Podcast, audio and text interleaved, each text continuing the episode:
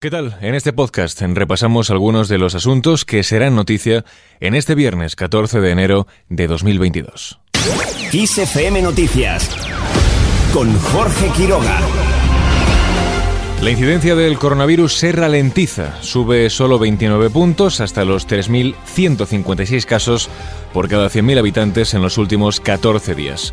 Eso sí, el avance de la sexta ola de la pandemia sigue siendo palpable en el elevado número de contagios, un total de 159.161 en las últimas 24 horas. La letalidad de la enfermedad ha bajado al 1,1% desde el 1,7% que se registraba antes de la expansión de la variante Omicron en el pasado mes de diciembre. Mientras Sanidad fija un precio máximo de venta de 2,94 euros para los test de antígenos en farmacias, una medida que ha sido aplaudida por buena parte del sector sanitario y farmacéutico que ven necesaria esta medida, aunque consideran que llega tarde. Escuchamos ahora las declaraciones al respecto del presidente del Consejo General de Colegios Farmacéuticos, Jesús Aguilar. Hace ya tiempo que manifestamos al Gobierno la necesidad de tomar la medida que hoy se ha adoptado, medida adoptada tanto por el Gobierno como por todas las comunidades autónomas.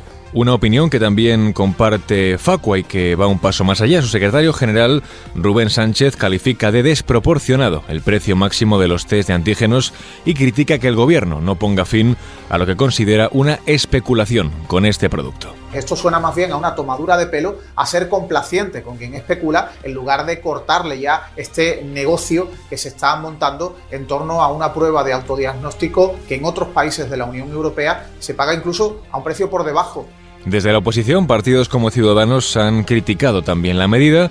La formación naranja considera que la liberalización de la oferta habría solucionado el problema.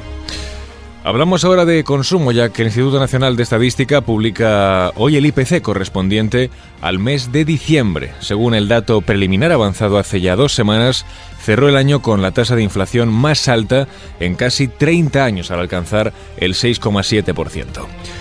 En lo que respecta a la electricidad, la luz baja hoy un 5,6%. El precio que se pagará hoy en el mercado mayorista será de 202,95 euros el megavatio hora, según los datos del operador del mercado.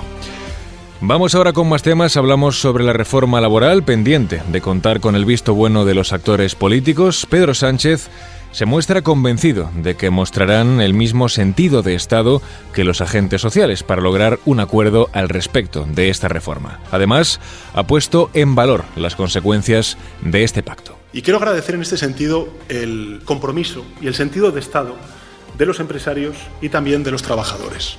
Yo creo que es una reforma que aborda directamente las principales debilidades, lastres de nuestro mercado laboral, que refuerza la seguridad jurídica para las empresas, esto es muy importante, y que logra un buen equilibrio, un correcto equilibrio entre la flexibilidad de las empresas y también la protección, la estabilidad y la formación de nuestro capital humano. Y sobre todo, es una buena reforma porque cuenta con el acuerdo social.